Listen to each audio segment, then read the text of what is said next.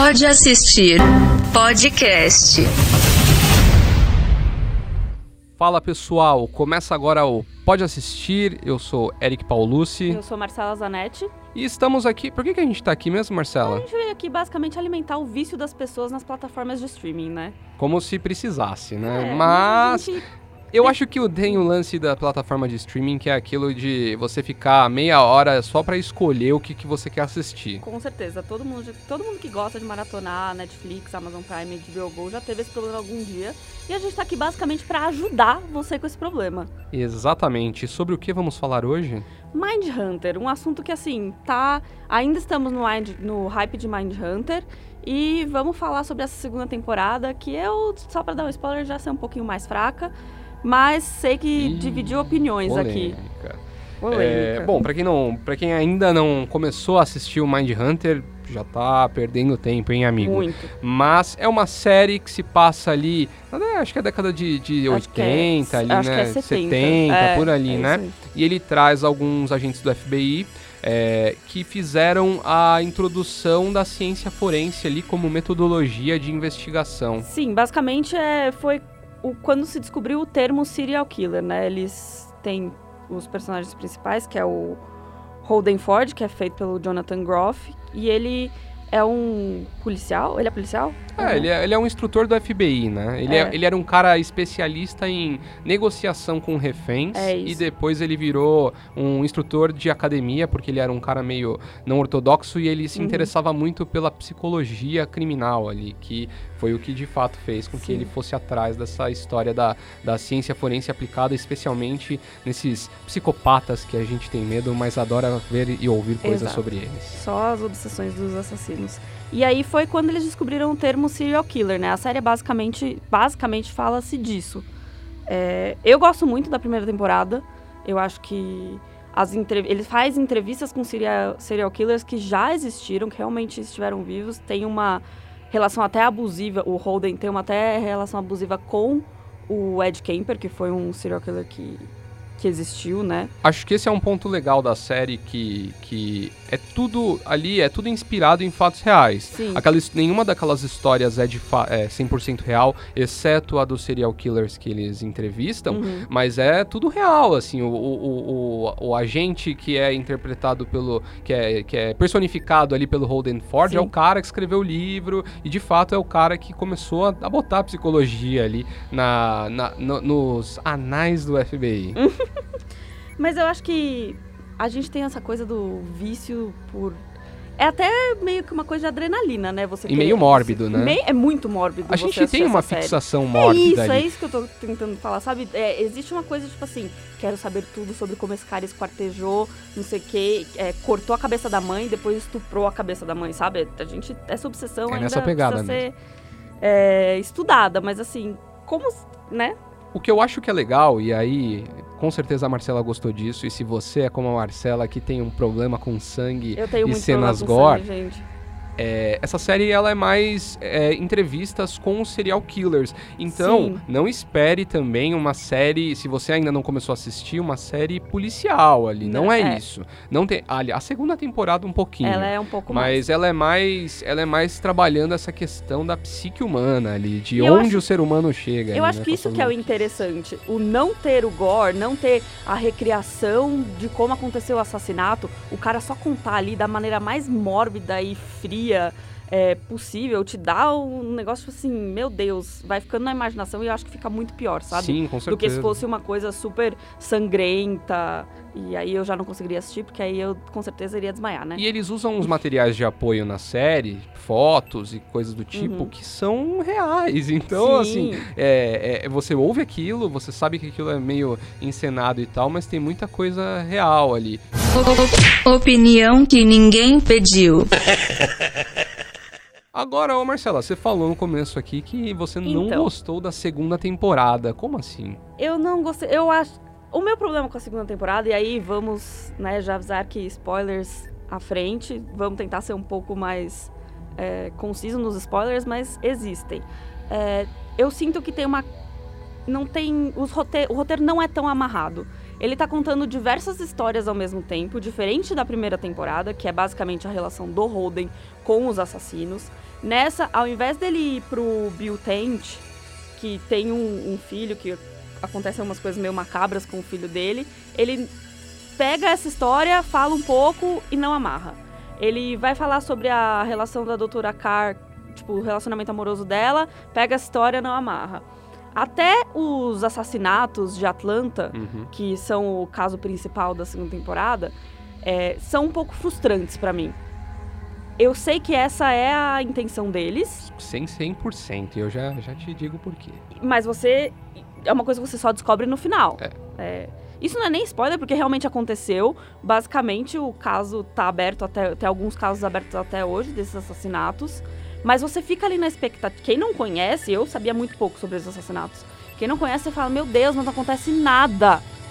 E aí eu acho que esse é um dos, das coisas que não me agradou muito. Então, é, eu, eu acho que você tem razão em alguns pontos, é, especialmente, por exemplo, a doutora Wendy Carr nessa temporada é patética. Ela é um brócolis, ela não serve pra nada. Sim. Ela só serve pra duas coisas. Ela só serve pra mostrar o preconceito Sim. contra pessoas homossexuais ali no período que eles vivem e ela só serve pra humilhar o agente que que delatou o Holden na Então, primeira mas temporada. é só isso. pra Ele não serve merece mais pra ser- ele merece Não, ele humilhado, merece essa humilhação, né? certamente.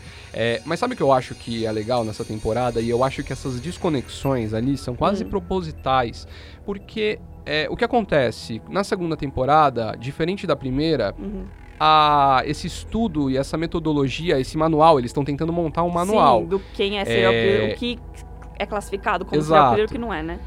Eles ganham muita força dentro do FBI, tanto que tem um novo diretor lá do, Aham. do, do campus deles e tudo mais. Eles ganham força política dentro, da, dentro do FBI. Sim. E aí o que acontece? É, eles começam a sofrer uma certa pressão é, por parte até dos superiores ali, e aí que entra, acho que os assassinatos de Atlanta, que eles precisam mostrar o que... o o que trabalho, aquele- né? aquele- Pra que eles é, vieram. aquele trabalho precisa dar algum fruto e alguma coisa. Só que aí o que você vê nessa temporada é que ao mesmo tempo de que eles estão no meio de um processo, Uhum. né? Eles estão tentando trabalhar isso de, da melhor forma possível. Eles também, de certa forma, estão um pouco perdidos sobre O que eles têm que como- fazer, e né? como usar aquilo Uhum. na prática.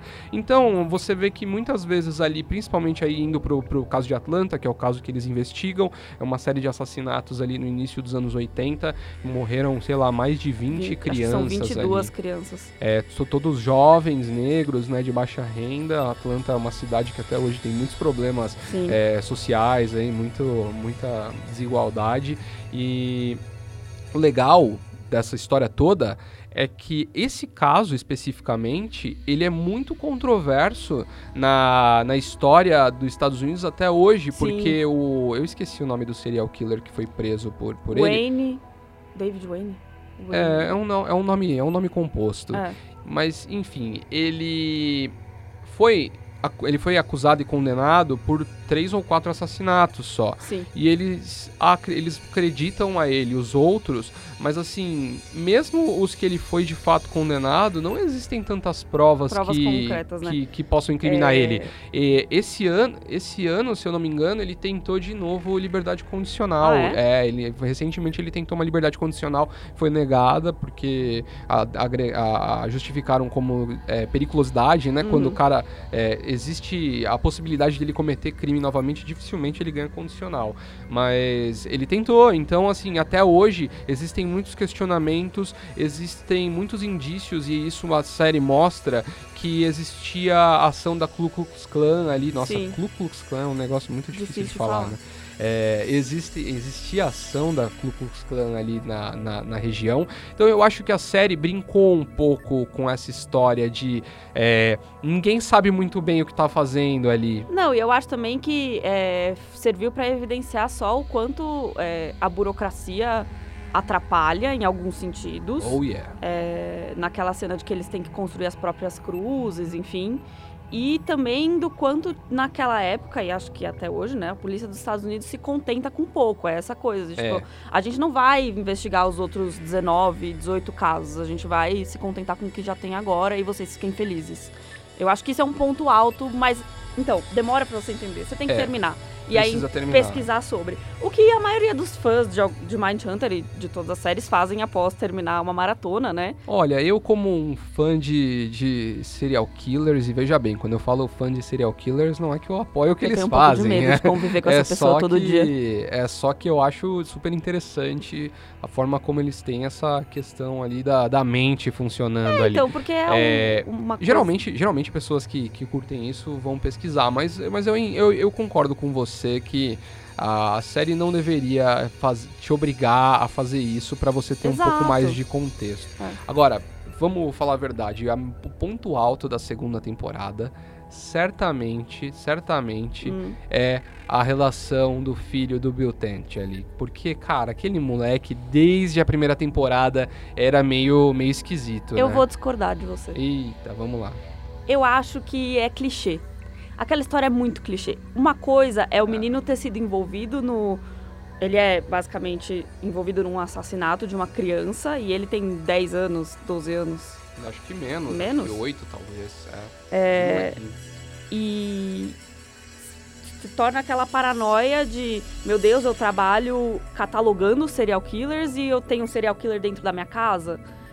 Mas eu acho muito clichê as coisas que ele faz. O comportamento. Tipo assim, você já viu absolutamente tudo isso em filmes de terror com crianças Cara, mas, diabólicas. Mas vamos lá. Se não fosse clichê, se não fosse. Se, se esse comportamento de assassinato, de serial killers e de psicopatia, de certa forma, Hum. não fosse clichê, não existiria catalogação ali disso, entendeu? Eu, eu, eu entendo que o que você diz na relação de assim, ah, não tem na, não acrescenta nada demais. Ah, Mas é que eu acho que o ponto dessa história, e que eu acho muito foda, é que até na hora que as- as- o serviço social começa a questionar e tudo Aham. mais, fica, fica meio ambíguo, porque assim, é uma criança adotada, então ela já pode ter ti- tido um trauma que a gente não sabe, né? Não, não fica muito claro se ela já teve algum trauma aham. é, anterior, mas fica muito muito claro ali que a visão do, do David Fincher ali é meio que falar, é, pô, esse, esse cara faz isso e ele leva esse trabalho pra casa. E o quanto isso pode ter influenciado? Então, mas é aí, aí que vem a minha crítica.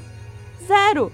O filho dele não sabe nada que ele faz no trabalho. Ele não sabe das coisas que ele faz. Mas ele o sabe... filho, na primeira temporada, pega as fotos do pai lá no escritório, né? O pai encontra lá o filho com as fotos e tudo mais. É mesmo. Então ali tem um, tem um, tem um gancho. Então, mas aí eu sinto que no final, me lembra agora que a minha memória não tá tão fresca.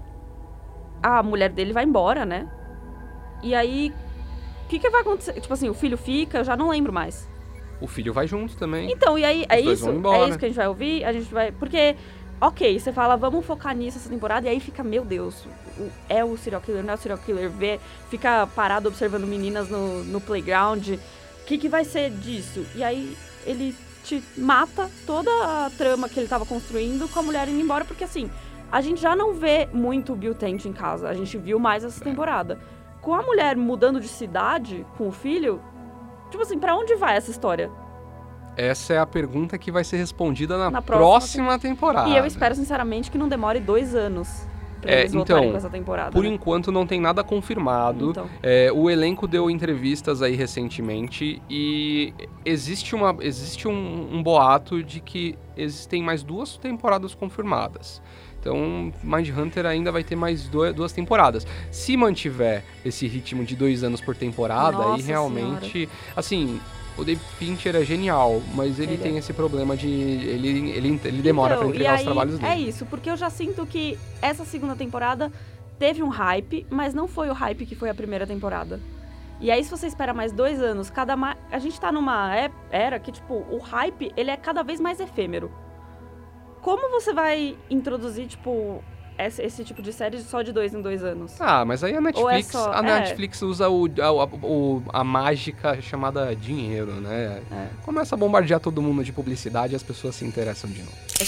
Você também pode gostar de Bom, mas pra você não ficar com saudade de Mindhunter, pra você ter o que abraçar durante essa época, sem, sem a nova temporada da série, vamos falar do que, que é parecido na- nas plataformas de streaming. E, o E- que, que você pode assistir. E convenhamos que o que não falta é filme e série de Nossa serial Senhora. killers. E assim, esse ano de 2019 certamente foi um revival ali, né? Muita coisa nova entrando nas plataformas, Sim. puxando esse tema de novo. É, e até antes de estrear a segunda temporada, né? Por exemplo, o- um dos, dos- das séries que eu quero indicar é a Conversando com o Serial Killer Ted Bundy. Que é um serial killer que foi super famoso em, na, na costa oeste. É oeste ou é leste? Eu, nunca, eu sou péssima de geografia. É. Oeste. Oeste. É, nos anos 70 também. Ele não é. Ninguém fala dele em Mindhunter, né?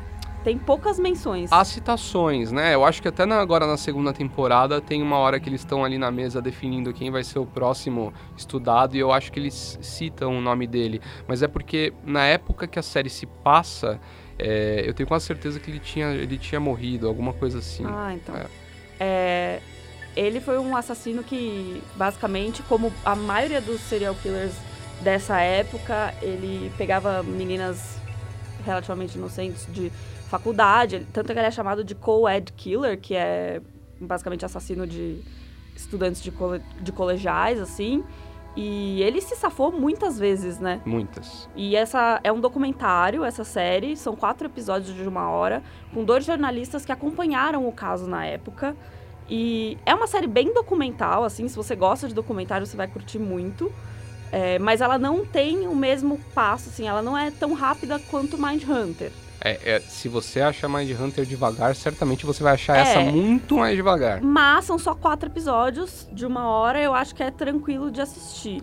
É, e assim, fazendo uma menção honrosa também, que o Ted Bundy, não só na Netflix, mas também ele tá. é, acabou de sair no cinema também a história dele com o Zac Efron, que assim, fiquei até surpresa com a atuação do Zac Efron nesse filme. Filme que é produzido pela HBO e que deve estar logo mais aí na, é, no HBO com Go, certeza, a gente vai voltar a falar. É, Sabe uma curiosidade legal sobre conversando com o serial killer Ted Bundy? Hum.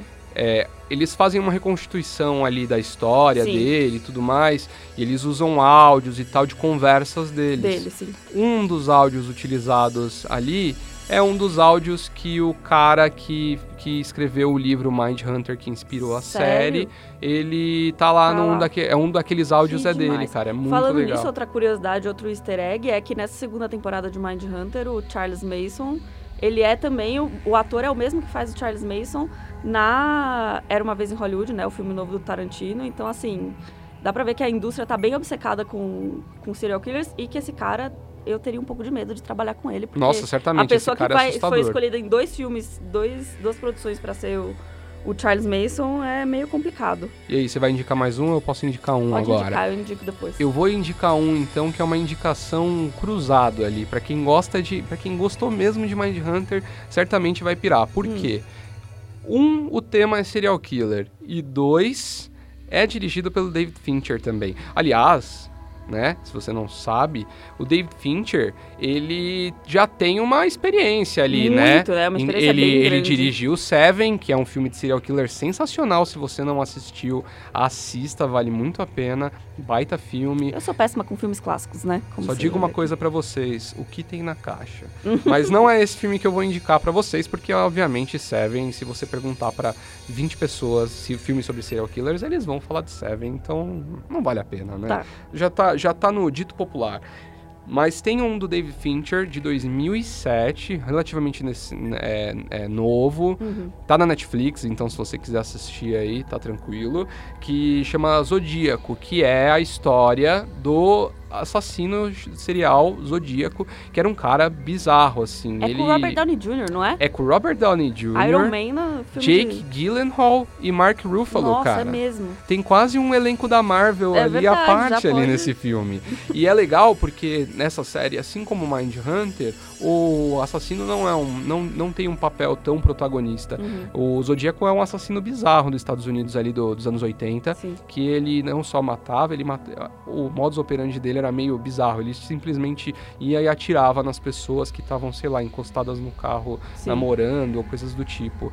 E e o da hora, quer dizer, da hora não, né? Mas é uma parte maluca da história é que ele mandava cartas de- é, codificadas para a Codificadas, polícia. Com, com códigos e tudo mais. Por isso que ele ganhou esse nome de Zodíaco, porque ele tinha signos do Zodíaco na, na no, Ele foi pego no deles. fim das contas? Ele porque não- eu lembro de que até o. Ele, ele não foi pego porque o principal suspeito dele Uhum. morreu. Antes deles comprovarem se foi ele ou não.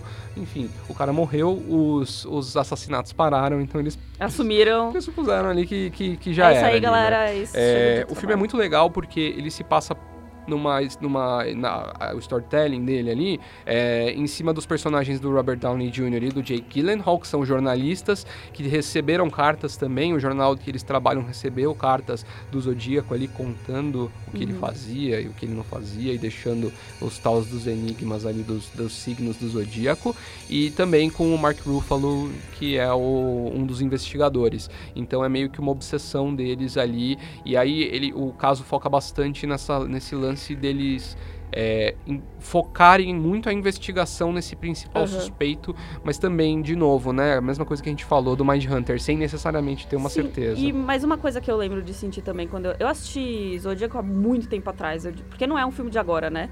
Não. Ele, eu devia De estar, sei lá, 2007. é, eu devia estar no terceiro, segundo colegial.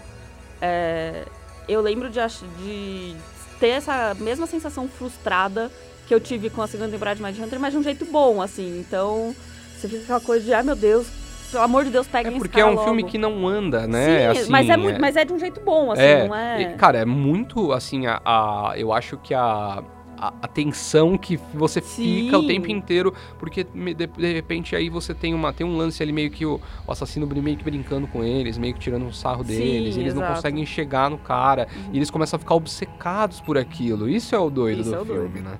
Não, mas imagina você trabalhar... com- Eu, não, eu não sei, eu não tenho psicológico pra trabalhar na... Ah, tem que ser Nem muito... pra catalogar serial killer. Não, imagina. Pelo amor de Deus.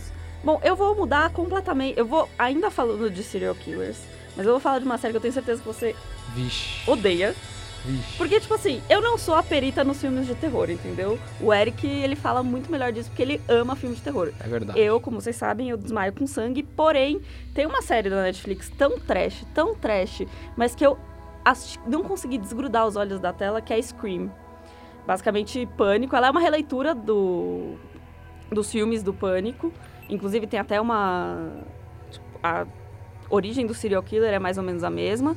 E aí, Tem a máscara, né? É, a, tem a a- famosa tem a máscara famosa do pânico. Só máscara. que eu acho que no Screen eles deram uma mudada, né? Não é exatamente a mesma máscara. Não é exatamente a mesma máscara e você, tipo assim, você nunca consegue saber se eles têm um suspeito, mas aí a história dele é meio bizarra. É, tem a história ela é- fala sobre a Emma Duval, que é a personagem principal, e a mãe dela teve um caso de amor com um cara que tinha a saúde mental meio debilitada, ele era esquizofrênico, etc. E parece Super original, né? Super. é. Bom, e aí parece que ele, ele meio que volta assim. Então, inclusive, uma das cenas é o coração. Ele entrega o coração de um porco falando que é o da mãe dela. E aí, enfim, é super gore. Eu não sei como consegui assistir tudo, mas eu preciso confessar que eu ia passando um pouquinho as cenas. Mas ele é bem trash. Tem acho que 30 minutos cada episódio. Tem 10 episódios, tá na segunda temporada. E assim, é aquela série de fazer. a- De, eu brinco, é tipo a série de fazer a unha que você não tá prestando É, atenção, total. mas tá lá. E eu acho que é uma ótima série pra você que gosta mais do sangue e menos do psicológico dos serial killers, assim. Eu, eu assisti a, eu assisti a primeira temporada de Scream. Hum. E, cara, não foi tão. Não foi uma experiência tão ruim. É, então. Mas eu acho que é, você definiu bem. É tipo aquela série que, meu, você tá de bobeira, você não quer prestar muita atenção. É isso, é uma história meia boca, Sim. que, mas aí tem as mortes, tem aquelas perseguições patéticas que são clássicas De de, de- pânico, que é o cara correndo, tropeça e torce o tornozelo. Inclusive, e a primeira tipo. cena é com a Bella Thorne. E é bem o classicão do É. pânico da, do cara. Eles meio que fazem uma releitura real, assim, de do cara assassino que liga no meio da madrugada, a menina adolescente tá sozinha em casa. Se você curte o filme Pânico, a- a- aos, sei lá, os 20 filmes Uhum. pânicos que já saíram ao 45 redor do. do ao, ao longo dos anos, é, vale a pena, assim, é legal, é, é divertido, sei Ah. lá. Mas é, mas é uma. é, acho que você definiu bem, é série pra, pra você fazer Fazendo. enquanto você tá ali moscando, né? Que, é aquela série, cara, não, não quero. Hoje eu não quero ficar prestando atenção. é isso. Eu não quero. E assim, a maioria dos dias, né? É, é uma Chega série. casa, é uma série. É a mesma categoria dos filmes do Adam Sandler. Mas isso aí a gente guarda pra outro episódio. O Eric é muito fã do Adam Sandler, gente. O Adam já Vou, já Sandler- vou dar esse spoiler. Eu aqui. quero, eu quero gravar, eu quero, a gente vai gravar em 2020, o primeiro episódio de 2020 Os- vai ser sobre o Oscar do Adam Sandler. Você pode anotar aí, porque vai acontecer. Vai acontecer, tá? Ele já tá aí, ah, os, os jornalistas especializados estão falando. filme? Tem um filme, vai, vai sair um filme agora da Netflix, que é Ah. tipo um, uma, uma, uma- um drama, um misto de drama e comédia policial. E todos os festivais que esse filme teve premiere, Ele os, ganhou. os não, ele não chegou a ganhar, Ah, mas o Adam. Sandler foi indicado a melhor ator em todos eles e todo mundo tá falando que ele, se ele não ganhar o Oscar, pelo menos ele vai receber uma indicação. Será que o Adam Sandler vai ser nosso próximo Keanu Reeves? Pode ser, pode ser, tá vendo? A Cara, volta dos que não foram. Em algum momento esses caras têm o. Um cara que tá em Hollywood trabalhando há tanto tempo, ele, ele tem que ter alguma coisa. ele faz filme. Quantos filmes o Adam Sandler faz por ano, cara? Uns 10, 15? Alguma coisa, ele tem que acertar. Mas o problema é que todo filme do Adam Sandler é o mesmo filme, né? Ele faz o mesmo papel, tipo assim. É, ele é o Adam que esse- Sandler. É, Adam exato, Sandler como exato. Adam Sandler.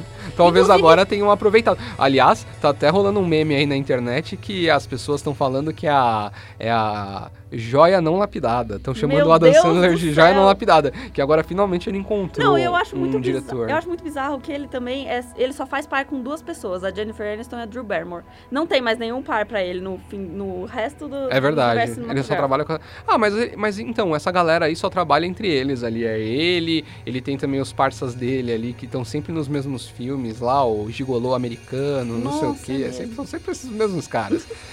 Falando em uma série que vai causar a mesma estranheza do que o Adam Sandler indicado ao Oscar, Hum, em 2018 entrou na Netflix uma série que o nome certamente ia deixar quase todo brasileiro muito cabreiro, que é O Alienista, porque obviamente temos o livro do nosso saudoso Machado de Assis, sim. mas o que a maioria das pessoas não sabe é que existe um livro com o mesmo nome, que é da- do comecinho dos anos 90, lá nos Aham. Estados Unidos, também chamado O Alienista, não tem absolutamente nada A ver a com. ver.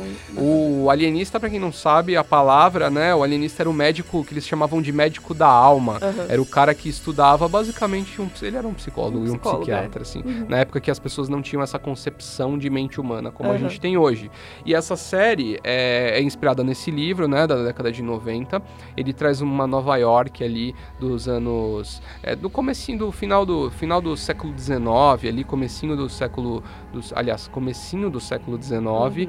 E, e o personagem principal, que é interpretado inclusive pelo Daniel Bru, ele é um alienista e ele tá investigando, ajudando a polícia a investigar um caso de um assassino de jovens prostitutos, de meninos prostitutos mesmo.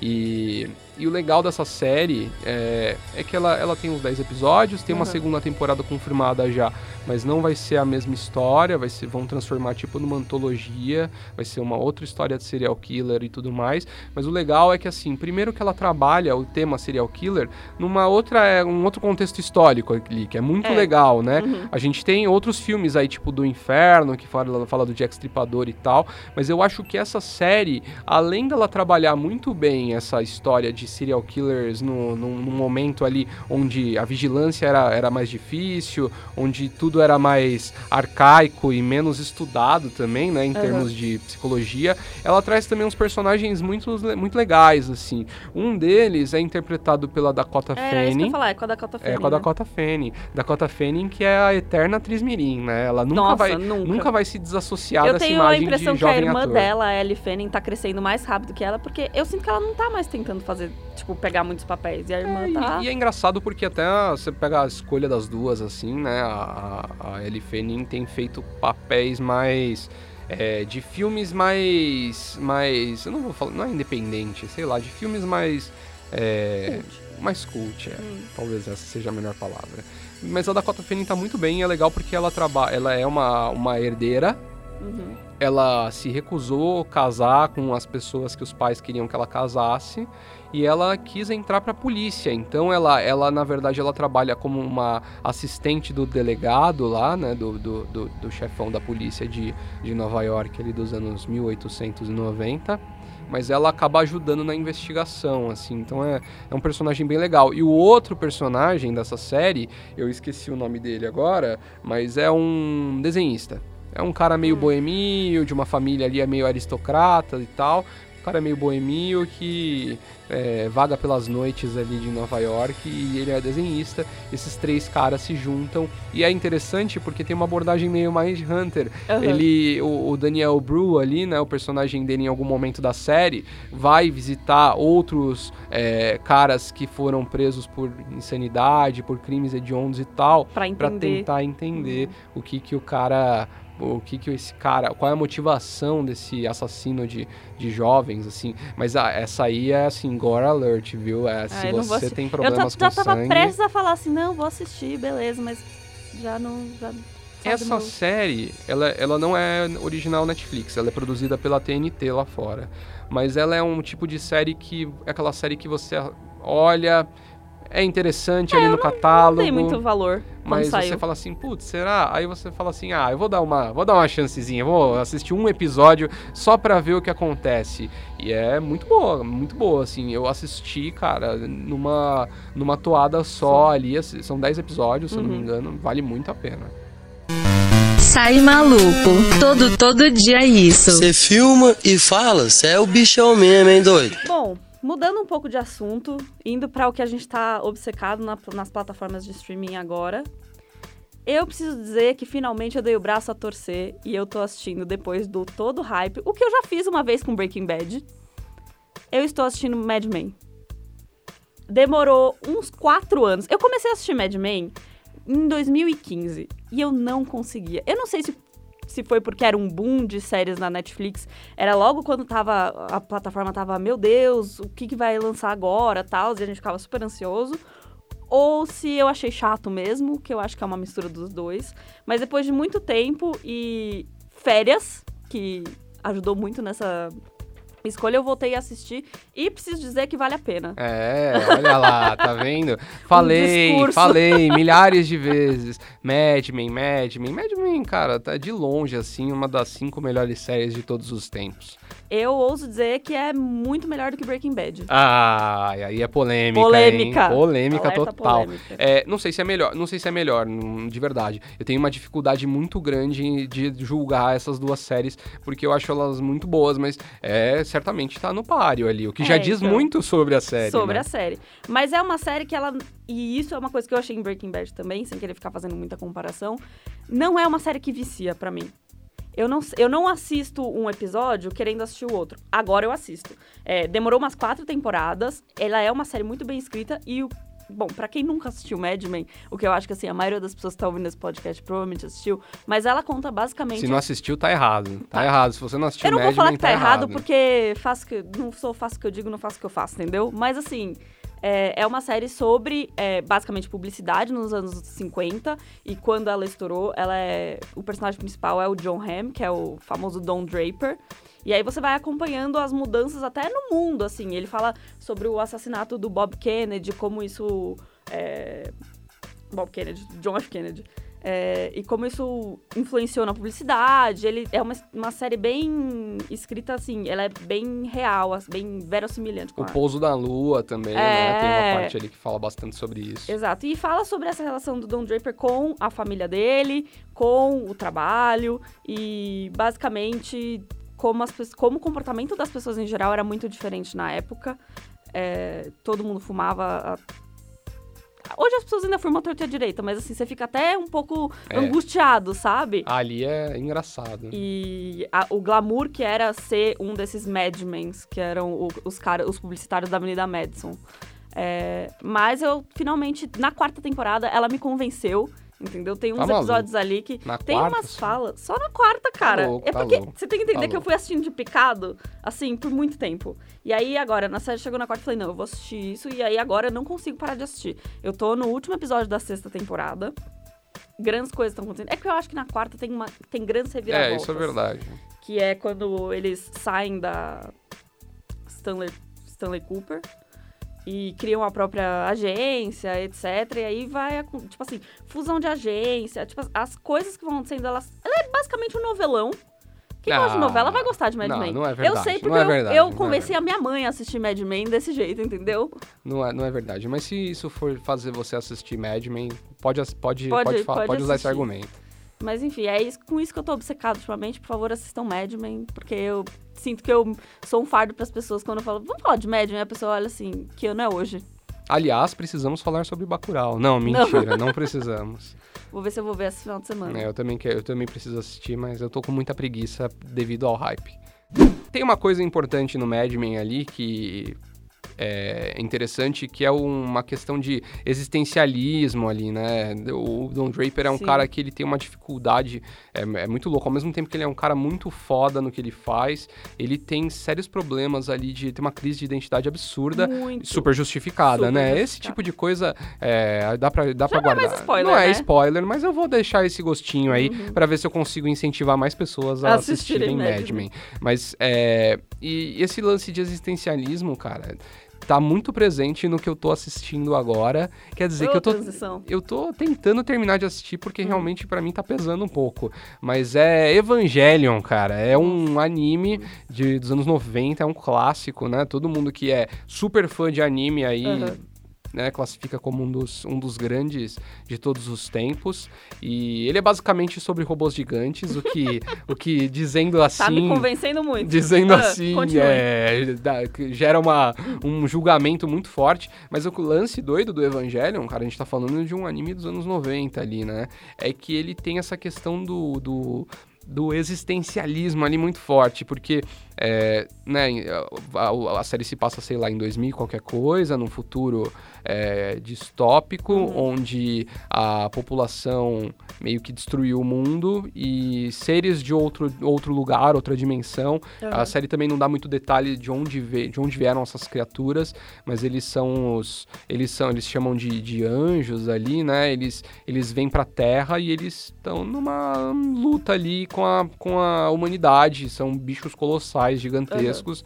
E aí existe uma organização ali não governamental que junta ali a ONU e todo mundo e fala assim, cara, a gente precisa criar uma forma de se defender. E aí eles basicamente criam os Evas, né? Os Evangelions, que Uhum. são os robôs que vão lutar contra essas criaturas gigantes. Só que aí qual que é, o, qual que é a maluquice, né? Primeiro que o Evangelion ali, o Eva, ele não é exatamente um robô. Ele é um anjo que foi capturado e os caras transformaram, enclausuraram ele numa Ah. máquina para ele funcionar. E o doido é que são é, crianças que dirigem os Evas, crianças de 14 anos ali, porque segundo eles, porque o Eva faz uma, eles fazem uma conexão neurológica com, o- com o bicho para poder controlar o robô, e essas crianças teoricamente têm uma taxa de, de compatibilidade maior do que um, um- um adulto, né? Só que o mais interessante é que o protagonista, diferente de qualquer outro, da maioria dos animes e desenhos e até mesmo de filmes assim que tem essa temática, o protagonista, ele é um jovem que foi a, a mãe morreu, o pai abandonou ele, o pai é o chefão da organização, Aham. então ele meio que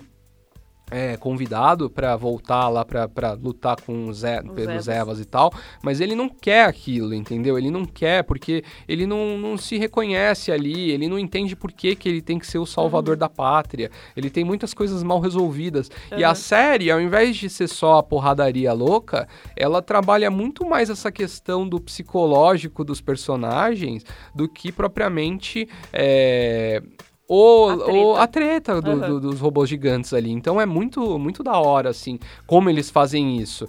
E aí o legal, assim, dessa série é que existe toda uma mitologia ali por trás dela, né? Vale lembrar que isso, essa série, cara, influenciou trabalho de milhares de pessoas, não só no ramo do, do anime ali, mas também no cinema. O Guilherme Del Toro recentemente fez o, fez o Círculo de Fogo, Pacific Rim, que é basicamente uma Baseado. homenagem dele Ah, pro, de tão fã que Olha. ele é. É, Todo mundo até na época zoou, porque o Pacific Rim também tem esse lance de conexão neurológica com o robô, Aham. que tem que ser dois, dois pilotos e tal. Existem, existem Então, muitas. Mas onde que uma homenagem, tipo, qual é a linha tênue da homenagem e do plágio, entendeu? Cara, eu já tive essa discussão com outras pessoas em relação a Pacific Rim e Evangelion. Eu assisti o Pacific Rim primeiro e o Evangelion depois.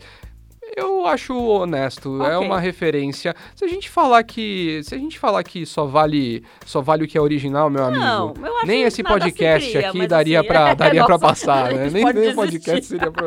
Então, eu acho, acho que é muito injusto falar que ah, é um plágio e tal. Aham. Mas tem uma, tem uma curiosidade muito interessante. O, o autor, eu não vou lembrar o nome dele agora, Tá, mas enfim, pesquisem aí porque vale a pena a história. O autor do Evangelion, do, do, do anime, ele é um cara muito. Ele é um cara muito depressivo e ele tinha muitos problemas. E você vê muito disso na, no, no, no anime ali, né? Aham. E o anime também toma tons diferentes de acordo com a personalidade do, do, do cara. Então, no final, né, existe, existe um- um- uma mitologia aí por trás de Evangelion, que no final ali ele já estava um pouco melhor é, da, da depressão dele e tudo mais. E aí as pessoas falam que a partir do episódio 22 o Evangelion fica bizarro. Existem duas coisas que são verdade. Uma Uhum. coisa é que atrasou tanto a entrega dos episódios na época que ah, o estúdio foi começou a cortar a grana do, de produção ali do, do desenho. Então você vai ver que as- até as Game animações. Cara, não é. Tipo assim, as animações ficam meio toscas no Uhum. final. Mas aí tem um outro ponto ali que é. Talvez seja uma visão artística do cara mesmo, de fazer aquele negócio meio tosco. O ponto é: estou no episódio 22 e é tão.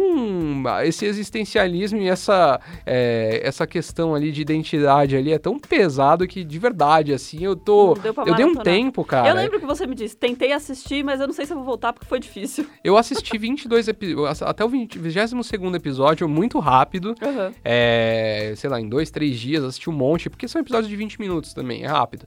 Mas é que fica na, num- é um negócio tão pesado, é Aham. difícil de digerir, cara. E aí ele ainda tem, no Netflix também, tem outros dois é, filmes de Evangelion, que seriam continuações, e aí é muito engraçado, porque é, um deles é como se fosse um final refeito, porque na época que saiu, olha que doideira, na época que saiu, os fãs acharam que era muito otimista, que tinha sido uma visão muito bonita, da, da- uma, muito humanizada ali do, do personagem. Então o diretor ficou meio, meio puto, assim, com as ameaças e com as, as reclamações Falou, que ele "Não, recebeu. vocês querem sofrer?" Lembrando que é no- nos anos 90, as pessoas Nossa mandavam carta, né?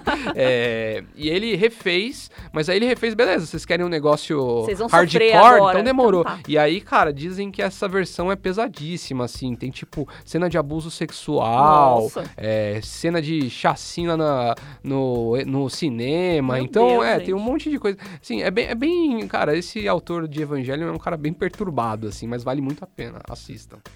Então é isso, pessoal. Bom final de semana. Espero que vocês maratonem tudo que a gente falou aqui. E até a próxima sexta. Assistam tudo que a gente falou, fiquem espertos aí com os seus vizinhos, tranquem a porta antes de dormir e até a próxima. Pode assistir podcast.